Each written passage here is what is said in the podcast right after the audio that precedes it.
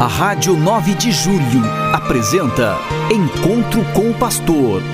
Na palavra do Arcebispo Metropolitano de São Paulo, Cardeal Odilo Pedro Scherer. Vós sois meu pastor, ó Senhor, nada me faltará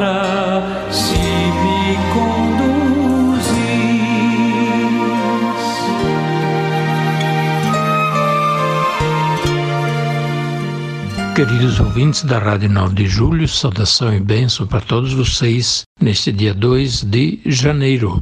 Hoje é uma segunda-feira, estamos no início do ano, apenas começado ontem, por isso aproveito esse início da minha fala para desejar a todos vocês um feliz e abençoado ano novo de 2023. Que seja realmente abençoado este ano, traga coisas boas, anime a esperança, ajude a superar os problemas, as dificuldades maiores pelas quais nós passamos e o nosso país passa, que possa renascer realmente a esperança nos corações, mediante as muitas formas como isso pode acontecer.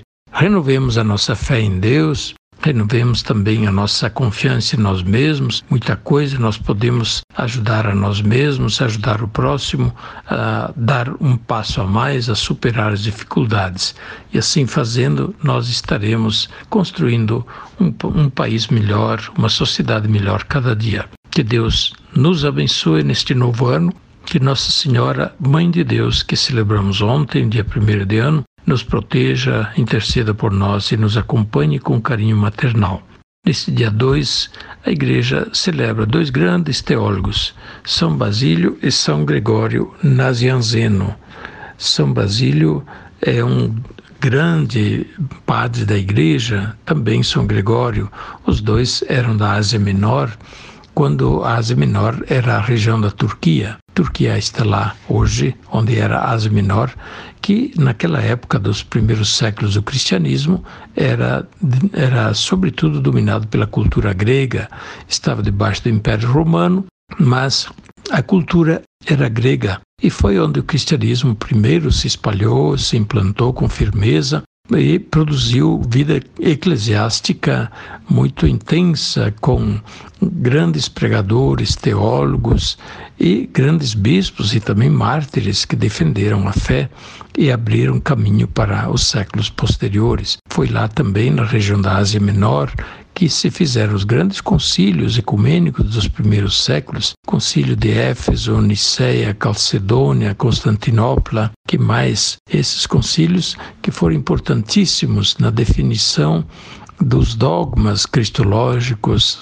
dogmas sobre Deus, sobre a nossa redenção. Esses dogmas deram origem, naturalmente, a uma forma organizada de explicitar o cristianismo, o que é de fé, o que devemos crer e o que não precisamos crer. Portanto, na definição do crer em Deus Pai está resumida a fé da Igreja, os dogmas da Igreja, que dizem respeito às verdades da nossa fé e foram, em geral, definidos e clareados nesses primeiros séculos do cristianismo na, na Ásia Menor, na região que hoje integra a Turquia e onde hoje tem tão poucos cristãos. É uma região quase toda islâmica, com presença muito pequena de cristãos na Turquia e também em todo o Oriente Médio e no norte da África é onde o cristianismo floresceu por primeiro, depois foi coberto pela onda muçulmana que se estendeu e espalhou por toda aquela região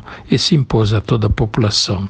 Celebrando os grandes doutores da igreja, São Basílio, São Gregório, que ajudaram a explicitar a nossa fé, a fé baseada na palavra de Deus, mas explicitada pelo magistério da Igreja, São Basílio e São Gregório intercedam por nós também hoje, para que as dúvidas que muitas pessoas têm possam se esclarecer a partir de uma sólida doutrina, um sólido ensinamento da fé que se faz cada vez mais necessário também em nossos dias. A gente percebe que há muita necessidade de catequese, de instrução religiosa para compreender melhor o que é a nossa fé, o que nós afirmamos na nossa fé e não simplesmente o que as pessoas pensam por sua conta própria. A nossa fé é regrada e estabelecida pelo magistério da Igreja, que diz o que é de fé da Igreja e o que não é de fé da Igreja. Ontem nós tivemos a posse dos, do presidente da República, vice-presidente,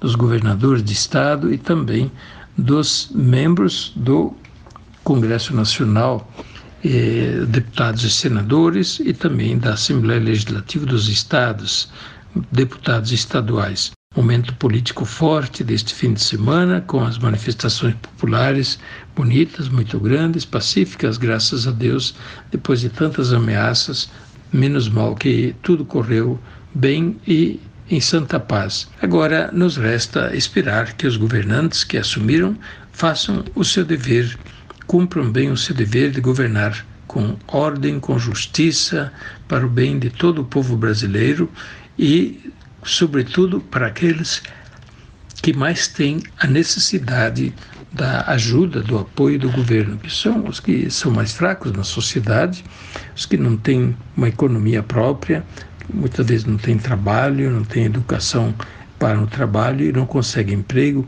Então, essas pessoas precisam, de um jeito ou de outro, ser socorridas pelo poder público, porque, do contrário, nós teremos uma grande miséria no meio do nosso país. Que Deus ilumine, inspire as ações dos nossos governantes e ajude, né, com sua força, perseverança, a que os governantes tenham muita lucidez, sensatez, ajude os nossos legisladores a fazerem leis corretas, justas, respeitosas das pessoas e da liberdade pessoal e dos grandes valores que norteiam também a vida e a cultura do povo brasileiro. Rezemos pelo Brasil. Isso é um dever de todos nós. É São Paulo que nos lembra de rezar pelas autoridades constituídas, porque elas, mesmo não crendo em Deus, elas têm um dever de realizar o bem em nome de Deus também. E em nome do povo, é claro que os votaram, o povo que os votou, mas também em nome de Deus, porque em consciência não podemos separar o que é poder vindo de Deus e é o poder vindo do povo.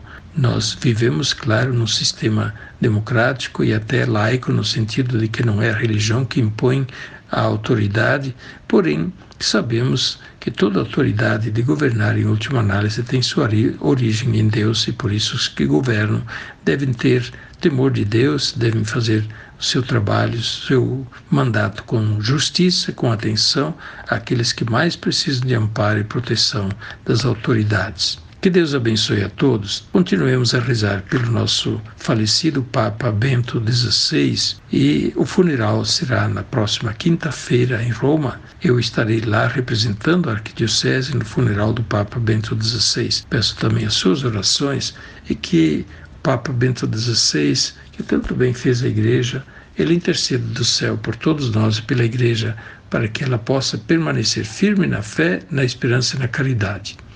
A bênção de Deus Todo-Poderoso, Pai, Filho e Espírito Santo, desça sobre vós e permaneça para sempre. Amém.